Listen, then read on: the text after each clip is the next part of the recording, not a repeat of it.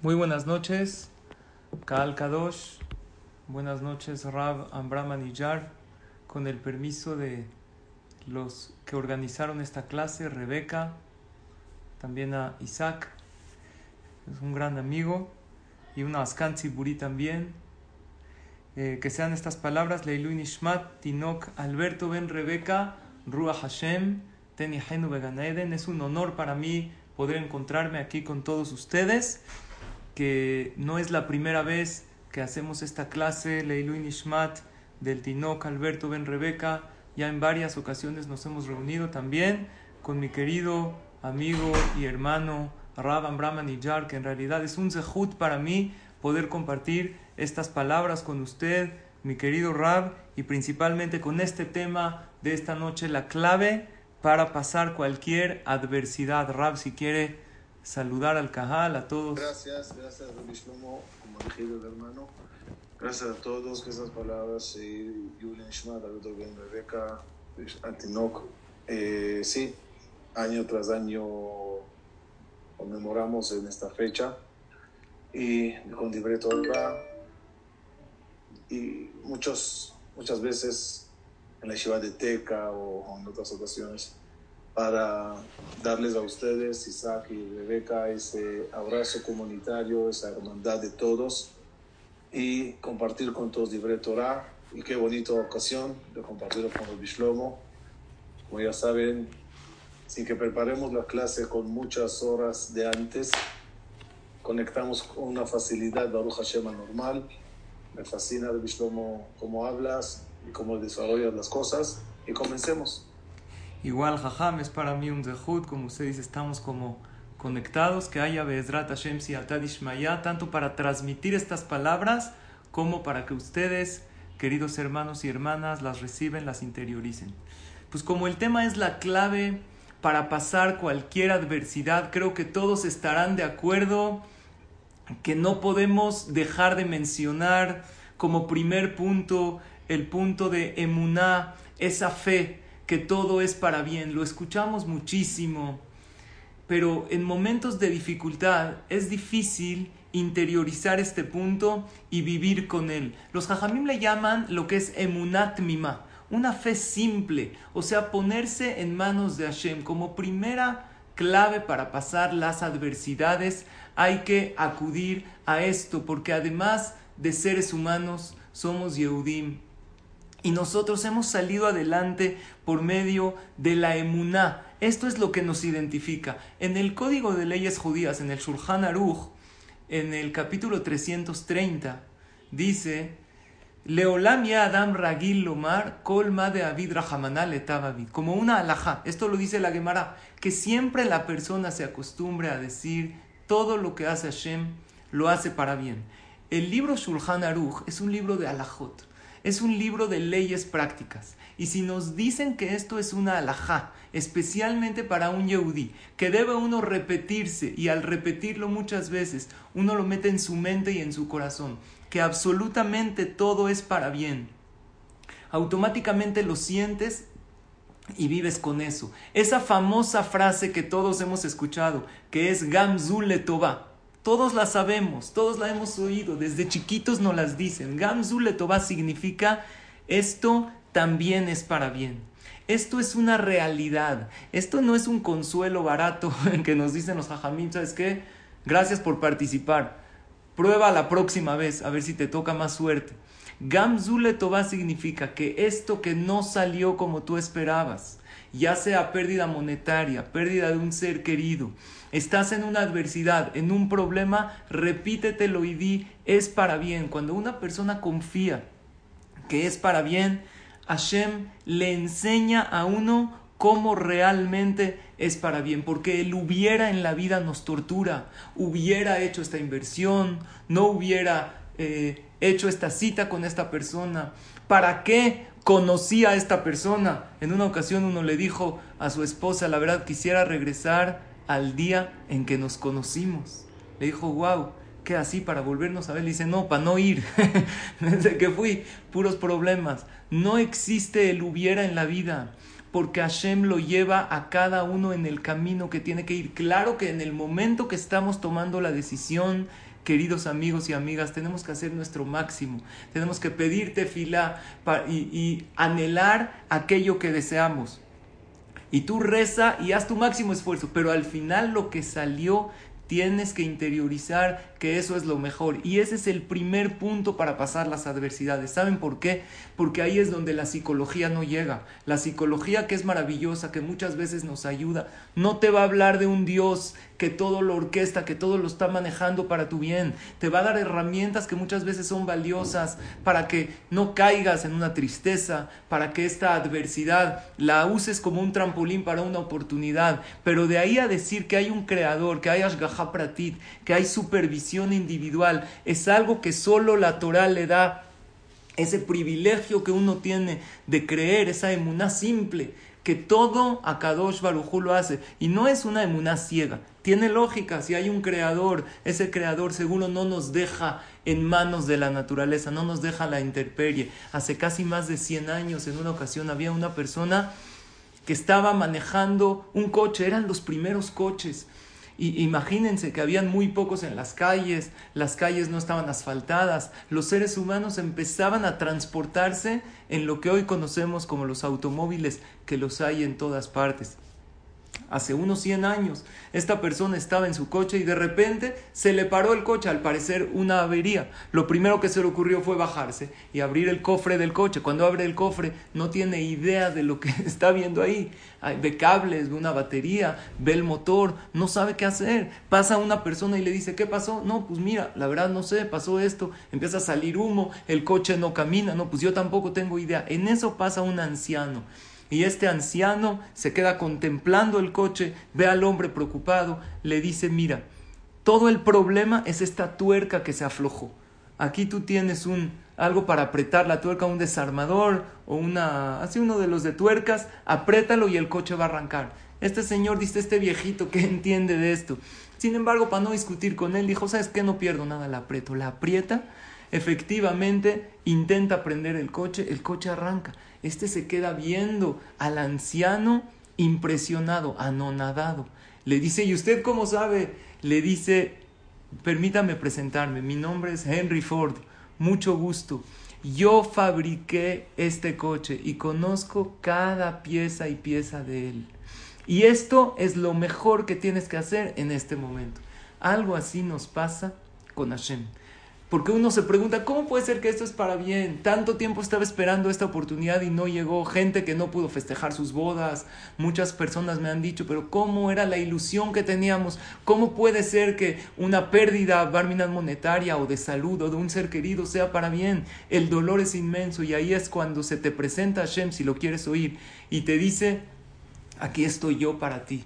Yo conozco cada punto y punto, cada partícula de tu ser y de tu alma y yo sé qué es lo que es bueno para ti. Por eso el primer punto para poder salir adelante de cualquier adversidad es sí, trata de hacer tu máximo, pero hay algo que no te aconsejo que trates. Vean esta imagen que a mí personalmente me ayuda mucho. Cuando uno trata de controlar todo, no disfruta de nada. La primera imagen es, sí, Esfuérzate, sí pide, sí reza, pero una cosa, no controles. Déjalo en manos de aquel que todo lo maneja, que todo lo hace para bien, porque cualquier adversidad está diseñada, en, viene directo por Hashem para el bien de la persona. Rab, yo quise abrir con este punto. ¿Qué dice?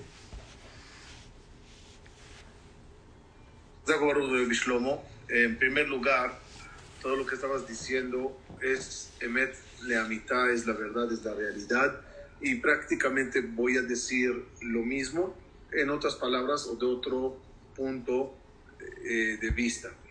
Hay emuná, fe, en Akadosh Baruj pero la pregunta es, emuná en quién? Akadosh Baruj tiene varios títulos. Su primer título es Borea Olam, el creador del mundo. Y eso es un título no judío, sino mundial.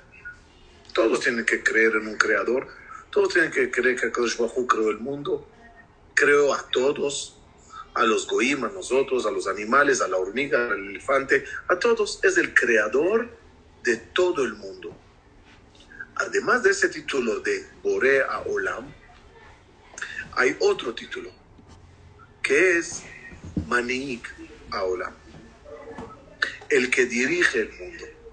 Habían filósofos que decían, o sea, obviamente no judíos, que decían, Dios creó el mundo, pero cuando ya terminó de crearlo, se echó tres pasos para atrás, dijo se shalom y se fue.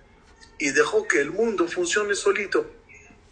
Es decir, es Borea Olam, pero no es Maniga Olam. No es el que maneja el mundo. Lo hizo y se fue. La fe judía es que el Borea Olam es también Manig Olam. Él creó y Él lo dirige. Beata Mehayet Kulam. Y tú, Dios, te, la pasas todo el día manteniendo tu mundo. Y si esta gacela va a ser la presa de este león, tú decides si sí o no. Y si el clima va a ser así o así, tú lo decides, Boreolam, porque tú lo diriges. Tercer nivel, uno, el creador del mundo. Dos, el que dirige el mundo. Tres, el que me creó a mí y me, dirige, a mí. Es decir, el mismo concepto mundial de creador y, manejador a nivel personal también. Porque otros filósofos, vamos bajando así de niveles, decían, sí lo creó, sí lo dirige, pero es una forma muy genérica de dirigir el mundo, no es una forma particular. Tú no eres nadie para importarle a Dios. Eres un microbio, eres una hormiguita en este sistema que Dios no te tiene tiempo. Y eso no es la fe judía. La fe judía es que yo le importo, Él a mí me hizo, particularmente, no fuimos creados en una fábrica con unos moldes, otro, otro, otro, otro, y uno le falló el molde y uno salió guapito y el otro le salió asá. No, no, no, no. Un, acá es un artesano Yotzer a Adam, te hizo de pie a cabeza. Y te hizo el pelo que tienes y el color de los ojos que tienes y te estiró la nariz y te dijo judío. Es decir, todo mi ser es obra divina. Y Él insufló en mi Neshama y Él me mandó al mundo y Él dirige mi vida. Claro que me la dirige con un libre albedrío, que yo también tenga voz y voto en mi vida, que escojo hacer, creer en Él, no creer en Él. Pero la fe es, Akadosh Baruchu es el guía de este mundo. Ahora, podemos tener diferencias de opinión con el que dirige el mundo y decir, ¿sabes qué? No me gusta cómo lo estás dirigiendo yo creo que mi vida sería mejor si me pasaría así, así, así, así. Yo creo que el mundo sería mejor si pasaría así, así, así. Puedes tener discusiones con él. Pero la verdad, que en una discusión como esa, lo más probable es que perdemos. Seguro que perdemos. Porque yo siempre tengo una pregunta que me gusta hacer en público, así, en clases. ¿Qué pasaría si Dios vendría contigo y te diría, fulana, fulano, estoy cansado. 5.781 años dirigiendo el mundo. 5.781 años moviéndome para buscar para cada cosa, que todo salga bien, que todo florezca. Yo voy a trabajar con toda la gente y con los judíos. Uh, me cansé. Quiero un día de descanso, un día de descanso toma las llaves del mundo. Te pido que dirijas el mundo durante un día. Un día. Haz lo que quieras en un día. Mi pregunta siempre hacia el público es, ¿qué cambiarías en ese día? ¿Qué es lo más importante en el mundo que tú cambiarías aprovechando el don divino que tienes en las manos? Pero la gente piensa, ah, yo curaría a los enfermos, ah, yo quitaría tal cosa, yo cuidaría esto, yo esto. Cuando ya termina cada uno de ofrecer, les digo, ¿saben qué? Esta pregunta que les acabo de decir es una, es una pregunta que la gente cae en ella. Sin querer, sin querer, caítes. Cuando tú dices que en ese día tú arreglarías el mundo, cambiarías el mundo, etc., lo único que estás diciendo es que tú sabes manejar el mundo mejor que Dios. Si a mí me darían un día de manejar este mundo, yo lo haría así, yo lo haría así. Parece como época electoral. Voten por mí, yo soy mejor Dios. No. ¿Cuál es la verdadera respuesta?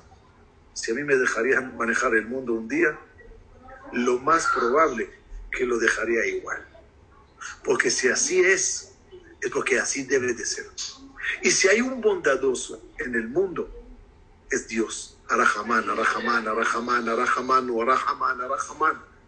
Y si Arahamán decidió que así deben de ser las cosas, a mí en ese día lo único que se me ocurriría hacer es averiguar por qué las cosas están así.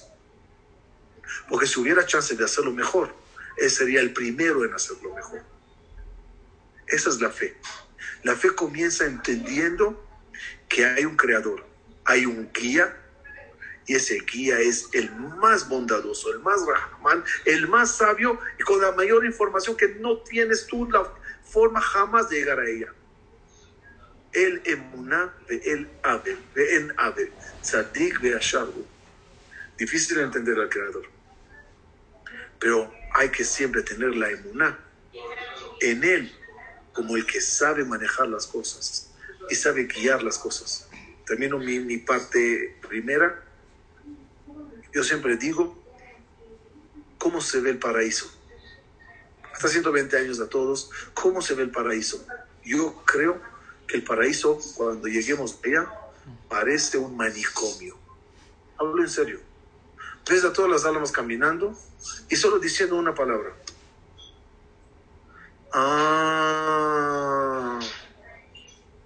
ah, va viendo el cielo, va entendiendo el detrás de las cosas. Y lo único que queda es un alma así, viendo todo esto, su historial de vida, viendo todo el mundo, viendo todas las cuentas. Ah, imagínate tu manicomio, así todas las almas diciendo, ah, la fe de nosotros es difícil decir, ah, aquí, porque no tengo la información. Pero lo máximo que puedo alcanzar en tierra es decirle, Dios, me imagino que algún día diré, ah, y de mientras, sé que manejas el mundo de la mejor forma posible. Shlomo? Rab, me encantó lo que dijo, a todos nos inspiró. Y continuando con sus palabras, Rab, no solamente es necesario e indispensable que creamos en Hashem que todo es para bien, que sepamos que cualquier cosa que nos pasa, Hashem nos las diseñó para nuestro bien. Esa pareja, esa esposa que te la hace de jamón todo el día, tu esposo también, que no hace nada, tu hijo que a veces no te escucha. A mí uno me dijo, Jajam, yo creo que de grande mi hijo va a ser mesero. dije, ¿por qué? Porque mi hijo le llamo, le llamo, no me hace caso. Todas esas dificultades que una persona tiene están diseñadas para que nos superemos. Pero con eso no es suficiente. El punto que yo quiero continuar es que para pasar cualquier adversidad necesitamos creer en nosotros mismos. Y aquí también hay una diferencia entre la psicología y la Torah. La psicología te dice, cree en ti mismo, descubre tus potenciales y como les dije, es maravilloso y nos sirve mucho. Pero la Torah te dice que si Dios te puso en esta situación, es porque Él sabe que de aquí tú puedes superarte. Esta frase Me gusta compartir, la he compartido en algunas clases también de Víctor Frankl, que dice, cuando la situación es buena, disfrútala. Cuando la situación es mala, transfórmala. Cuando la situación no puede ser transformada, transfórmate. Y Hashem sabe que en esta situación podemos transformarnos, podemos crecer. La misma situación actual que nos encontramos, la pandemia, creo que nos ha ayudado a todos a crecer como personas. Yo he crecido como persona, ya llevo dos tallas más. todos hemos crecido en, en algún aspecto en la vida. Hay un mashal que ponen nuestros jajamim para darle la palabra a usted, Rab, sobre el punto de creer en nosotros mismos, para pasar cualquier adversidad. Nuestros jajamim lo ponen con la siguiente parábola. En una ocasión, un rey puso a la mitad del camino una piedra que ésta obstruía el paso del camino. Quería ver cómo reaccionaban los ciudadanos cuando había una piedra que obstruía el paso del camino de todos. Habían tres tipos de personas. Bueno, habían dos principalmente. Los primeros, los que se quejaban.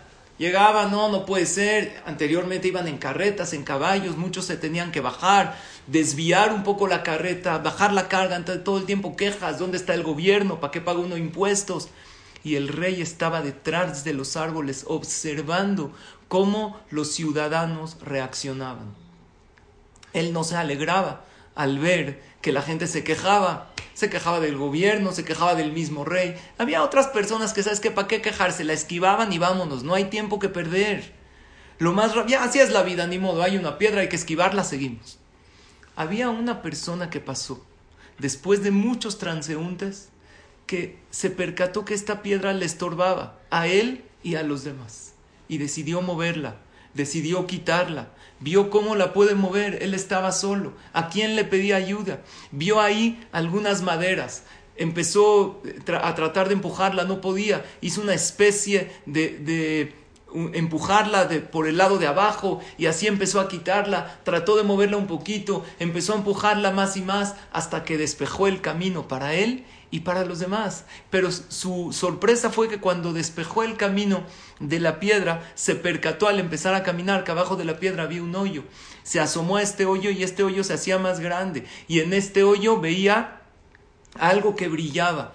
Él bajó ahí a ver qué, qué veía y efectivamente había un gran tesoro que el rey lo dejó. El rey salió de detrás de las plantas y le dijo, este tesoro es tuyo, para un ciudadano que sabe que los obstáculos no están ni para quejarse ni para, ni para escaparse, esquivarlos y seguir adelante, sino para solucionarlos. Este tesoro es para ti. Este hombre tomó el tesoro y vivió muy feliz, se hizo rico. Esta es una parábola y nuestros hajamim nos dicen que detrás de cada tzarot, tzarot son sufrimientos, hay otzarot hay grandes tesoros y nosotros tenemos que confiar en nosotros mismos que podemos ser de ese tipo de ciudadanos del rey de Hashem que toman estas adversidades como un trampolín para una oportunidad. Dice Rabbi Tzadok Cohen Milublin, así como es mitzvah creer en Hashem y tenemos una mitzvah de creer en el Todopoderoso, que Él maneja el mundo, que hay ashgaha pratit, supervisión individual, como usted explicó Rab, mitzvah le'amim beatzmo. Cada uno tiene que creer en su propio potencial, que si yo estoy en esta prueba, Hashem me da la fuerza y esa es la clave para poder pasar esta adversidad. Rab, ¿qué dice de este punto? De creer, aparte de en Hashem, en nosotros mismos, porque Hashem nos puso precisamente en esta situación.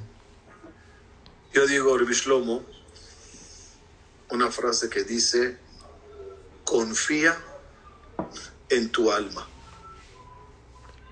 Cuando uno dice que hay que creer en uno mismo, yo lo veo más allá del creer en mi fuerza mental de superar pruebas, creer en mí mismo, para mí significa creer en el alma. Explico. David Amelech dice en Teilim, Benafshi Odat Meod. Mi alma sabe mucho. ¿Qué quiere decir eso? En la vida, a veces yo creo que lo, lo mejor para mí sería A, B, C o D. Pero mi alma, pero, pero mi cuerpo cuando analiza la situación, la analiza con una mente eh, limitada, con información mundana que tiene a mano, pero no tiene más allá, información celestial, información de reencarnaciones, información del pasado, información de lo que puede pasar mañana. Entonces, mi forma de ver las cosas es muy limitada, por lo tanto, mi juicio carece de información y lo más probable es que se equivoca en, lo, en su decisión, veredicto o deseo. Pero la que no tiene ese, ese límite es mi alma. Ella sabe muy bien de dónde vengo. Ella sabe muy bien mis decretos celestiales. Ella sabe muy bien mi futuro. Benafshi Yodaat Meod. La noche, cuando nos vamos a dormir, nuestra alma llega ante el Creador.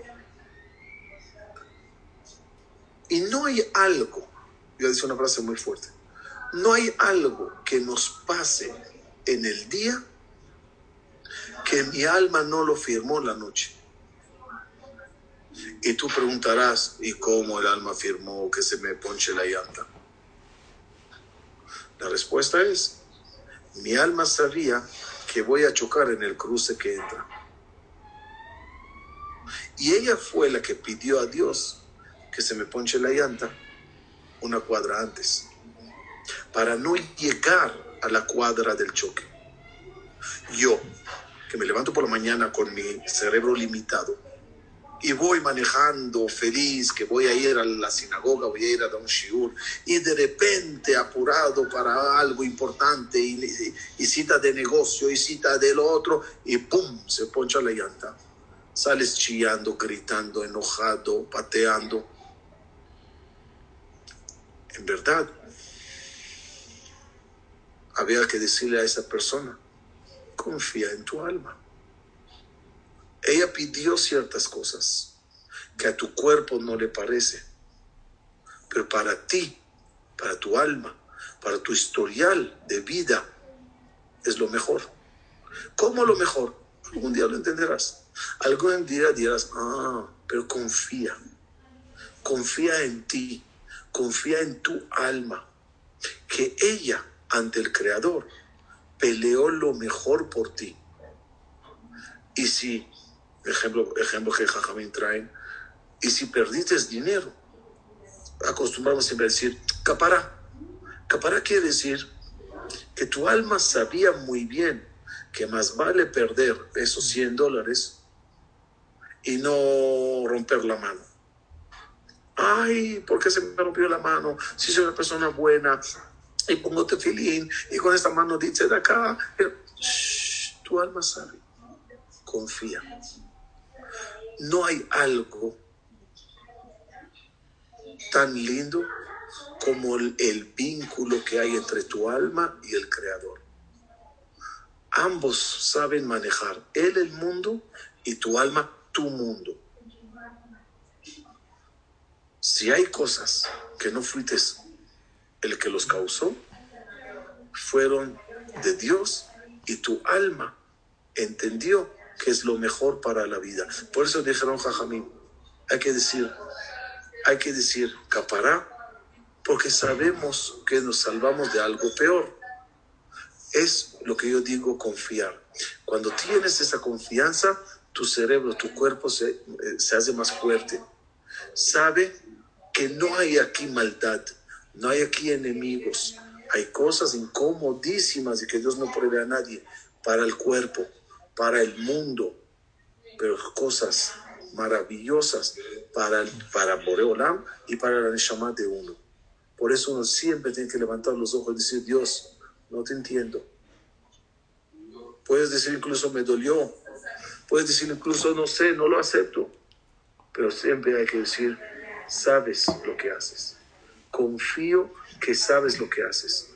Confío en mi alma que si hubiera una posibilidad de mejorar las cosas, ella sería la primera de pelear por mí, porque ella sabía las cosas, ella sabe las cosas, ella estaba la noche y las noches y Rosh Hashanah ante el Creador peleando todo lo mejor por mí. Y si esto, lo que ella pensó que es lo ideal, tendrá información que no tenga. Algún día la cantaré, el Eshet Hail, como escribí en mi libro que ya va a salir, es una canción, el Eshet Hail es una canción profunda del cuerpo al alma. Es tu Eshet Hail. Cantando a tu alma, diciéndola, tú sabes manejar mi vida, tú sabes lo que es mejor para mí. Ilumíname, pelea por mí y pídele al Creador todo lo que yo necesito y no todo lo que creo que necesito.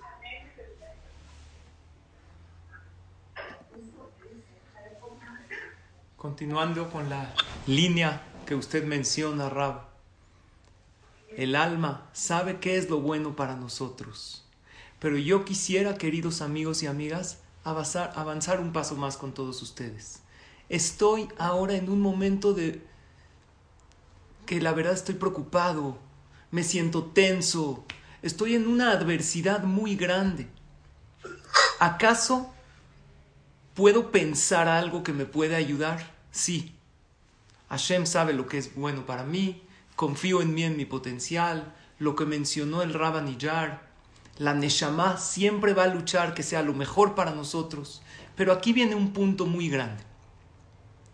Suelo decir una frase, si solo me enfoco en lo que perdí, no puedo ver lo que gané. En una situación adversa perdimos muchas cosas. En esta actual pandemia hemos perdido muchísimas cosas, pero hemos ganado muchísimas otras. Y ahí preguntémonos dónde está nuestro enfoque. Hay veces acostumbramos tanto a la mente, y usted, Rab, mencionó el alma, uno de los lugares según la Kabbalah donde está el alma, la parte elevada del alma es en el Moaj, en la mente, en el cerebro. Es por eso que el ser humano camina erguido a diferencia de todos los animales, porque esto es lo que debe predominar, la Machshavah. Yo quiero hacer con ustedes un pequeño ejercicio. ¿Está habilitado el chat? Rebeca, ¿sí? Quiero pedirles, tenemos aquí eh, más de 230 y casi 236 solamente aparatos, 238, o sea, tenemos aquí varios cientos de personas. Quisiera, por favor, que me ayuden en el chat. ¿Cómo ustedes definirían a la sociedad actual? Este ejercicio lo hizo un conferencista en un TED Talk, que él le preguntó a la audiencia, principalmente a los de las filas de adelante que los podía escuchar, ¿Cómo me defines a la sociedad actual en una palabra? ¿Me pueden ayudar, queridos amigos? Ponme una palabra cómo tú defines a la sociedad hoy en día. ¿Alguien quisiera ayudarme? Triste. La primera respuesta. ¿Alguna otra palabra? Enferma, caos, egoísta, materialista, desubicada, podrida. Alguien puso luchadora, consumista, materialista, intolerable, falsa, sin unión, vacía, desechable. Interesante respuesta, muy egoísta, ciega. Algunos pusieron con esperanza, amolada, desesperada, poco paciente. Bueno, muchas gracias. Eh, no puedo leer todas las respuestas, Baruch Hashem son muchas, pero el ejercicio que él hizo fue el siguiente. Podríamos pasarnos viendo, siguen, algunos pusieron con fe, otros pusieron unión familiar. La mayoría de las respuestas, como ustedes pueden ver, son negativas. Aquí está el chat. Después este mismo conferencista le preguntó a las personas presentes ahí en esta conferencia, ¿alguien de los aquí presentes vive feliz o está feliz? Que levante la mano. La gran mayoría de las manos se levantaron. ¿Por qué? Porque analizando mi presente, estoy bien, estoy feliz. Entonces, ¿dónde está esa sociedad desubicada, desesperada? Nosotros no somos la sociedad. Y el 100% de las personas que les preguntaron en el salón si están felices, les dijeron que sí. Creo que hacia, todos nosotros nos preguntaron, ahorita, tu momento actual, estás oyendo una clase de Torah, ¿te sientes contenta? ¿Te sientes contento? Sí. Baruch Hashem, tu vida en general, estoy hablando de nosotros que Baruch Hashem tenemos salud, estamos bien, tenemos emuná. ¿Cómo estás? ¿Vives contento en general? Deja los contratiempos, los problemas, porque tu vida en general, ¿cómo es? Sí, vivo feliz. Entonces, ¿por qué la mayoría de las respuestas en base a la sociedad no son feliz, contenta? Nadie puso esa respuesta. Algunos pusieron con fe, otros pusieron con aprendizaje, otros pusieron con unión familiar, pero ¿saben cómo se llama eso que tenemos? mente orientada a la crisis. Nuestra mente ya está directamente orientada a lo negativo. Tú pregúntale a cualquier persona en la calle, a un taxista, a alguien que tope, ¿cómo está la economía? Pésima. ¿Cómo está la situación de salud del mundo? Pésima. ¿Por qué pésima? La mayoría de la gente, Baruch Hashem, no les ha dado COVID la mayoría de la gente que les dio COVID se han recuperado. Es verdad que estamos viviendo una pandemia mundial, una situación de salud difícil, pero en general tenemos miles de millones de personas en el mundo que despiertan, que ven la luz de un nuevo día, que están con su familia, todos ellos comen, desayunan, se van a trabajar, se duermen. Ahí vemos la bondad maravillosa de Hashem. Entonces la pregunta es, ¿cómo estamos entrenando nuestra mente? Porque el, el estrés que creen, queridos amigos, no es malo. El estrés es un una respuesta del cuerpo cuando se avecina alguna situación de peligro como protección a nosotros. Y no hay problema que una persona sienta ese mecanismo de defensa. El problema es cuando se hace crónico. Cuando uno ve que se avecina un peligro, entonces se activa en nuestro cuerpo, en nuestra mente, el modo estrés, que se bajan las defensas y el cuerpo activa algo que se llama fight or flight pelear o irme. ¿Por qué? Porque se avecina un peligro. Pero vivir de esta manera ya se hace crónico. Y ahí es una clave muy importante para pasar las adversidades. ¿Cómo te acostumbras a pensar? Porque, ¿qué creen? Todo lo que nosotros hacemos en la vida continuamente nos acabamos haciendo buenos en eso. Si tú practicas un deporte mucho, te vas a hacer bueno. Si tú practicas cualquier hábito, te haces bueno. La pregunta en la vida no es qué haces, sino qué practicas. Porque aquello que practicas te vas a hacer bueno. Y si practicas la gratitud, te vas a hacer una excelente persona para encontrar el punto positivo en cualquier situación. Y si practicas la queja y el enojo, la inconformidad, tu mente se va a ir directo a eso. Y ahí es cuando uno ya lo hace con inercia y uno casi no tiene elección. Por lo tanto, este punto que yo quisiera decir es, veamos a la sociedad y a nosotros tal como somos. Haz un, yo le llamo un inventario de tu presente.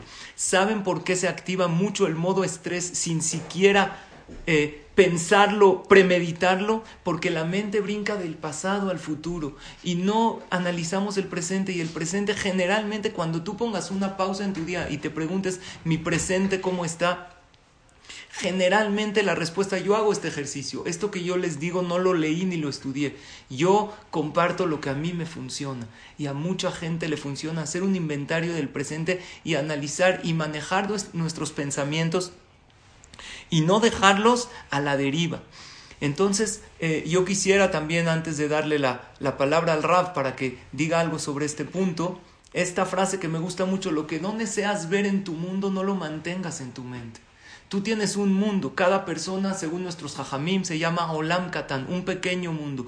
Y, y el mundo se, se, conforma de estos pequeños mundos que somos todos nosotros. Y mantenemos muchas cosas en nuestra mente que no solamente no nos las quitamos, las dejamos en nuestra mente y les dejamos dar vueltas y ni siquiera nos molestamos en contradecir nuestros pensamientos. Hay una autora y conferencista estadounidense, se llama Byron Katie, que ella hizo un ejercicio de pensamientos y ella dice, la realidad siempre es más generosa que nuestros pensamientos. No siempre nuestros pensamientos son la realidad. Regalémonos para pasar estas adversidades pensamientos más generosos. Volteemos hacia atrás y veamos que esos momentos que pensamos que era un caos los pasamos y no nada más los pasamos, nos hicimos mucho más fuertes. Por lo tanto, regalémonos esos pensamientos generosos y decidamos que los pensamientos los controlo yo, no ellos a mí. Cuestionemos esos pensamientos. El primer paso sería cacharme cuando me, me empiezo a abrumar con pensamientos negativos y cuando ya me caché, me preguntaré, ¿no podré contradecir esos pensamientos? No, es que tengo muy mala suerte y la situación está muy mal. ¿Cómo puedo contradecirlo? A lo mejor comprueba que sí tienes buena suerte. Comprueba que el mundo, Baruch Hashem, está bien. Si es verdad, hay cosas, hay adversidades. Y al margen del primer punto y de lo, que de confiar en uno mismo y que la Neshama quiere lo mejor para uno y hace como una, una negociación con Hashem, te cambio una por otra. Tu presente no es tan malo. Incluso lo contrario es la verdad.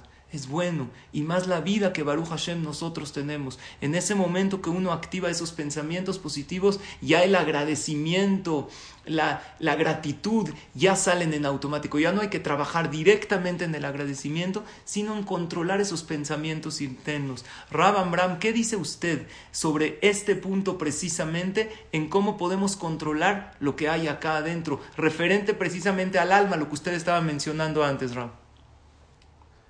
Eh, obviamente, Hazak muy bonito como lo estabas eh, llevando y yo creo que, que conecta con el punto de la alhaja que dice que la fe es una mitzvah básica. Anoji Hashem lo queja, yo soy el Dios, yo soy el Dios que te saqué de Egipto, yo soy el Dios que creó el mundo, como dijimos, yo soy el Dios que te entregó la Torah. Y si la fe, junto a nuestros sabios, es una mitzvah tan fundamental en el judaísmo, ¿por qué no se dice verajá? Eh, creo que ya la tengo. Cuando yo tengo fe, ahorita voy a tener fe en Dios, que Él es todo lo que dijimos hoy, ¿por qué no se dice verajá? Shlomo, tenías que empezar la clase diciendo Baruch ata Hashem Elokeinu haolam asher kideshanu b'mitzvotav etzivanu al ha'emuna.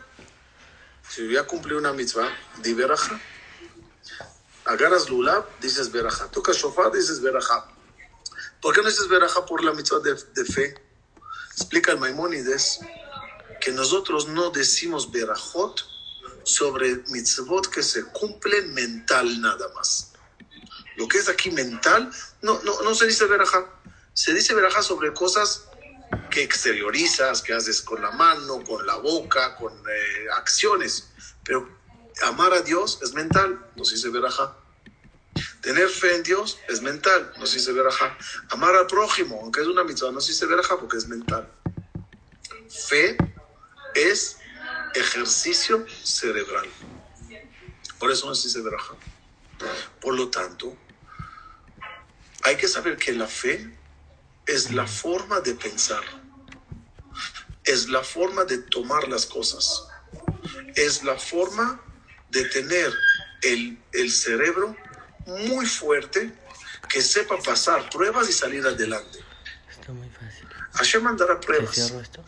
El resultado depende de uno. Hay una clave en psicología en hebreo que se llama emet.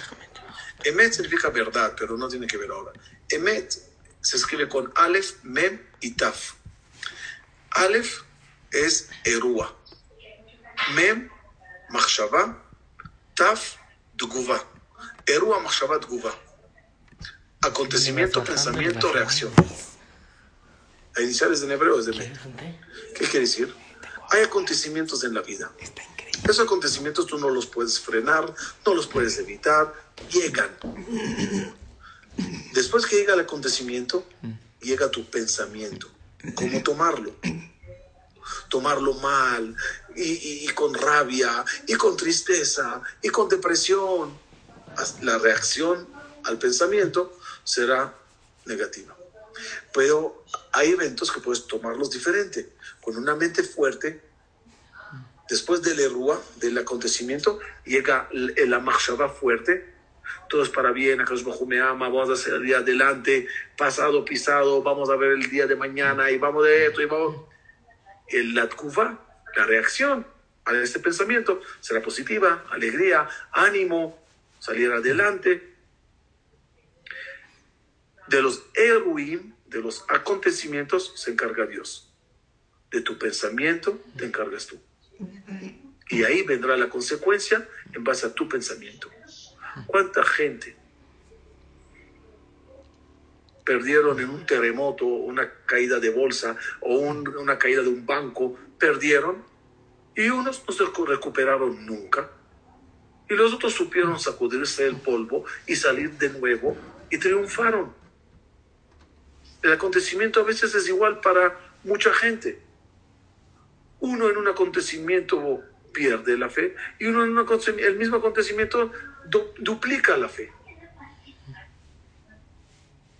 La mente es la arma más poderosa en la cuestión de la fe.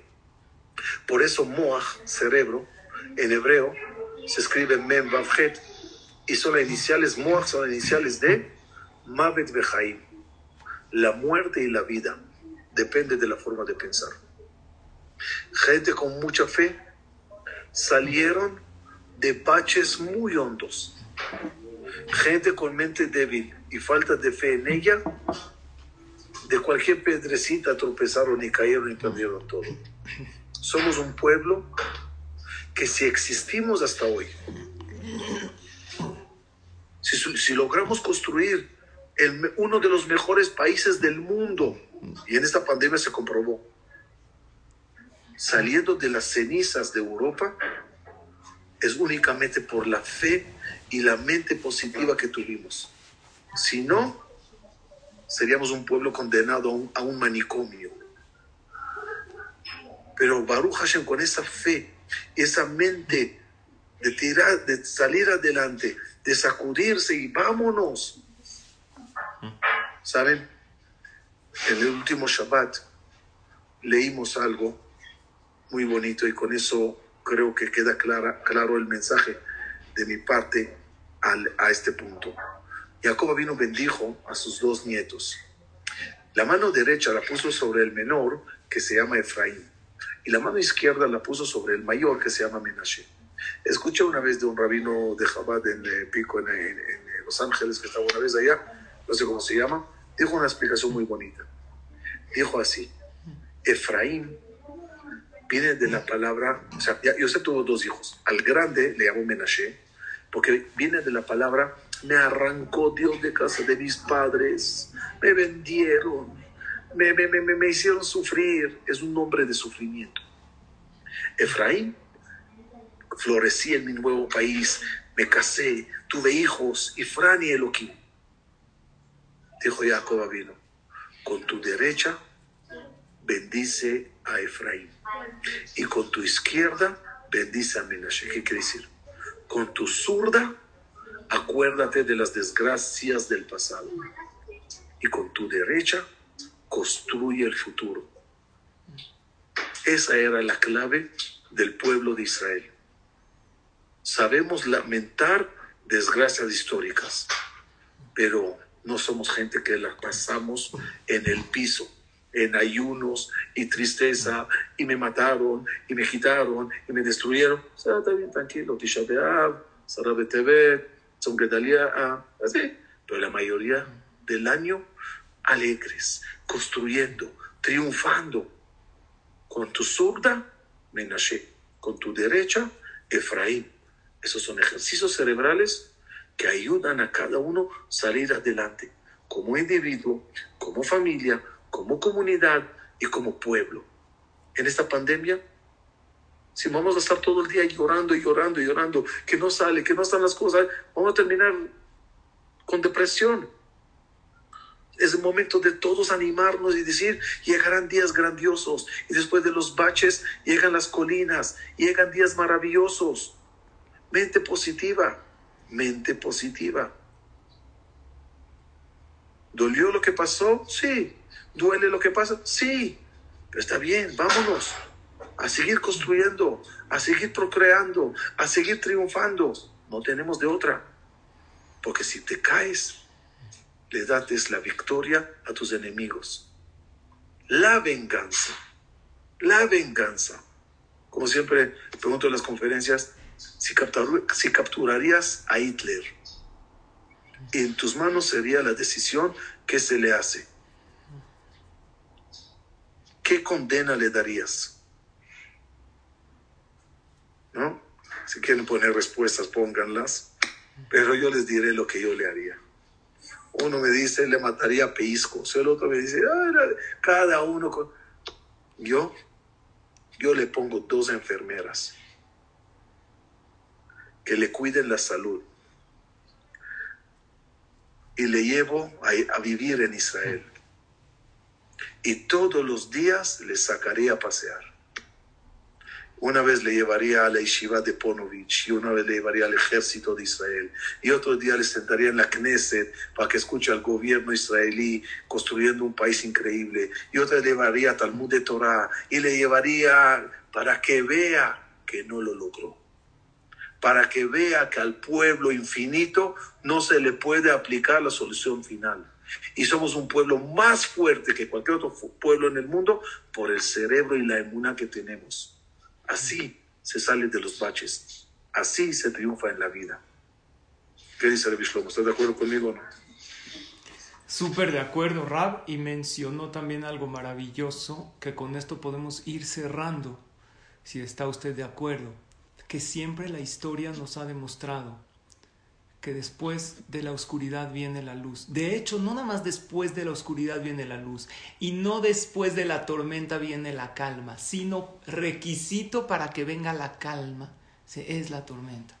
Y el requisito para que venga la luz es la oscuridad. Y esto es la llave para pasar cualquier adversidad. Y esto nos puede ayudar muchísimo a levantar el ánimo. Porque todos ustedes saben, queridos hermanos y hermanas, que el día en el judaísmo empieza en el día o en la noche.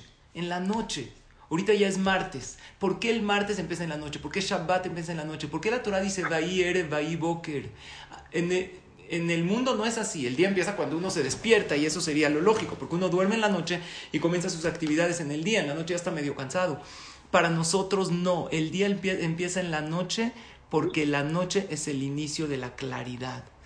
Cuando estás en una adversidad solamente piensa, imagínate lo bueno que está por venir. Yo tengo una pregunta, porque hay gente que Barmina le pasa algo malo y nunca viene lo bueno. Dos respuestas. Una, porque puede ser que lo bueno lo vean allá después de 120, pero seguro va a ser algo bueno. O dos, porque lamentablemente se mentalizaron que no viene lo bueno, que así voy a vivir. Y esa es la, fuerte, la, fuerza del Moaj, lo que estaba usted mencionando, Rabam Bram, de Mavet Behaim, que está acá. Ellos pensaron que así vamos a vivir y así vamos a acabar. Y usted mencionó la maravillosa Medinat Israel, que si sería que aquellos eh, eh, sobrevivientes o aquellos Yehudim hubieran querido vengarse, si su mente estaría enfocada en la venganza, no hubieran logrado lo que lograron. Ellos estaban enfocados en que después de esta dificultad viene una luz maravillosa. Incluso después del diluvio, Noah, después del diluvio que le enseñó a Hashem, un arco iris precioso, que ese arco iris nos hace reflexionar, porque Hashem nos quiere hacer reflexionar y mandar una señal de una manera bonita, pero hay veces las señales de Hashem son con jalones de orejas. Estando Noah en, la Teba, ¿qué mandó primero? Dice la Torah, Vaishalach et Oreb. Primero mandó al cuervo y después Vaishalach et Yonah. Después mandó a la paloma. ¿Por qué al principio mandó al cuervo, el cuervo negro? ¿No podía mandar eh, eh, un ave más interesante? Un perico, un perico que te los pericos repiten todo lo que, lo que les dices había uno que fue a la tienda de mascotas, digo, vengo a regresar este perico. Dijo, ¿por qué? Dijo, es que es hembra. ¿Quién te dijo que es hembra? Dijo, porque todo lo que digo, en vez de, de repetirlo, me lo contradice. Entonces yo quiero un macho. Y eso también es bueno, queridos amigos casados. Hay veces, ¿por qué tu esposa te contradice? Había uno que le dijo a su esposa, es que tú siempre me contradices todo, todo lo que digo. ¿Qué le dijo ella? No es cierto, no te contradigo. ¿Por qué nos contradicen? Para que sepas, para que tú te aprendas a contradecir. Tus pensamientos no son 100% verdad. Hay veces estamos acostumbrados a pensar muy fatal y saben por qué muchas veces después de la oscuridad no viene a esa, esa luz, porque no la anhelamos, porque no la jalamos. Esa luz hay que pensar que Bezrat Hashem va a venir, porque Hashem no manda adversidades así por así, las manda para que por medio de ellas crezcamos y estemos abiertos y receptivos para esa oportunidad. Y no es que después del fracaso viene el éxito, sino parte del camino al éxito es ese fracaso, esa caída, que esas dificultades no nos definen, tus problemas y tus situaciones difíciles no te definen, te aleccionan. Tú no eres tu problema, tú no eres esa adversidad, tú estás por sobre todo eso. Entonces ponerse en manos de Hashem con emuná y pensar que viene la luz, eso sería una manera increíble para pasar una adversidad. Nunca olvidar de ponerse en manos de Hashem, siempre con esa emuná temimá, esa fe simple que nos ha caracterizado a lo largo de toda nuestra historia. Rabam Ram.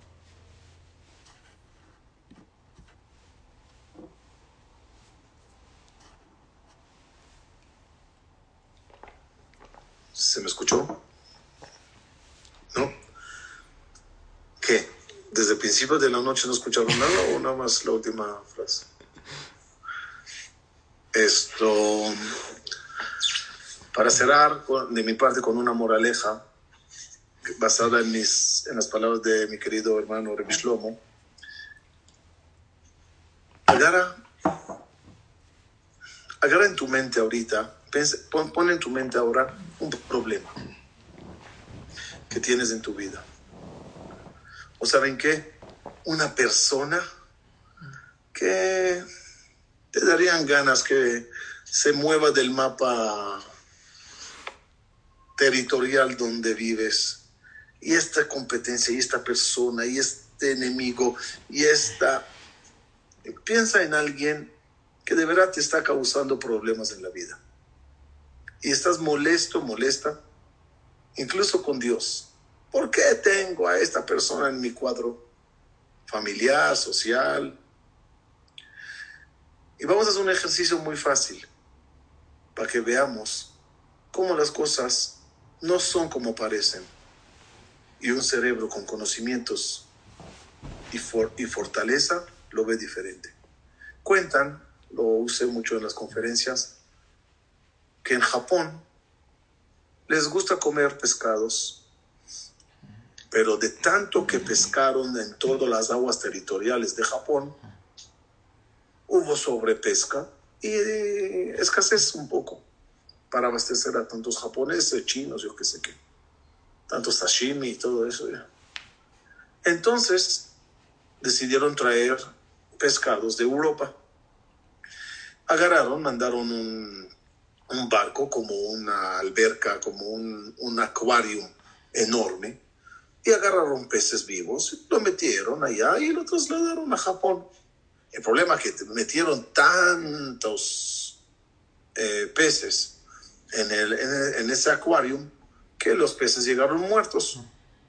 ¿Qué se hace? Pues se baja la cantidad, menos peces. Murieron, menos peces, murieron, menos, menos, menos, hasta que no valía la pena el transporte. Llegaban vivos, pero había que poner pocos. Ya no, ya no, ya no sale el precio al pescado. Dijeron, ¿saben qué? Congelados los agarraron, los, los mataron en Europa, los congelaron, los llevaron congelados a Japón. El japonés no le gusta congelado, quiere fresco. ¿Qué se hace? Se rindieron. Llegó un viejito y les dijo, miren, vuelvan a llenar el tanque con peces vivos como la primera vez. Dice, no, pero se murieron todos. No, no, no, no. Esta vez metan un tiburón al tanque. Al acuario enorme ese de barco, metan un tiburón. ¿Saben qué pasó? Salvo los peces que comió el tiburón en el camino, que no eran muchos, todos llegaron vivos. ¿Cuál es la diferencia? El tiburón les mantenía alerta, les mantenía pensando, les mantenía nadando, les mantenía escapando, corriendo, pensando. Llegaron todos vivos. Moraleja en la vida. Esa persona o ese caso que estás molesto, molesta, que existe, no es más que tu tiburón en tu tanque de vida. Son gente que te causan pensar, analizar, a veces enojar, a veces querer triunfar, no son malos para ti. Me dijeron, no lo chequé, me dijeron que uno de los países más tranquilos en el mundo es Suiza. Y es el país con mayor depresión. Vayan a Israel. Casi no hay depresión ahí. Pero mira, problemas árabes, ah, bien. Son los tiburones de la, de la vida y estás todo el día pensando y todo el día triunfando. Es así. Los tiburones no son malos, parecen malos. A veces, sin todas esas cosas, quítate todos los problemas que dices que tienes. Quítate todas las preocupaciones que dices que tienes. Quítate todas las incomodidades que tienes. Te vas a pegar un tiro cuando se te quite todo eso. ¿Qué clase de vida es esa? Sin retos, sin buscar soluciones, sin poner las neuronas a trabajar. Quizás lo que llamas problemas, son el tiburón en tu tanque de vida. ¿Qué hay que hacer? Levantar los ojos, pedir al Creador ayuda, por fortalecer la mente y salir adelante. No hay de otra. Ojalá, cierro de mi parte, el Shlomo, con tu permiso, ojalá que logremos siempre tener pequeñas pruebas. Nadie quiere fuertes pruebas.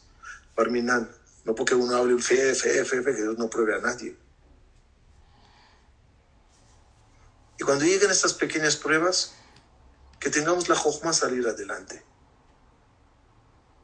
Que tengamos esa neshama peleando y velando por nosotros ante el Creador. Y tengamos la misericordia divina para ayudarnos a salir de esos bachecitos rapidito. Y juntos, una fe, uno con fe y otra con fe, uno con el otro, lo lograremos. No tenemos que caer. Este jueves, Hashem, voy a dar la clase del virus de la mutación espiritual. No tenemos que caer en cosas que nos pueden acabar la vida.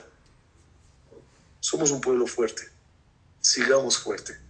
Fortalecemos uno al otro. Y así siempre sonreiremos.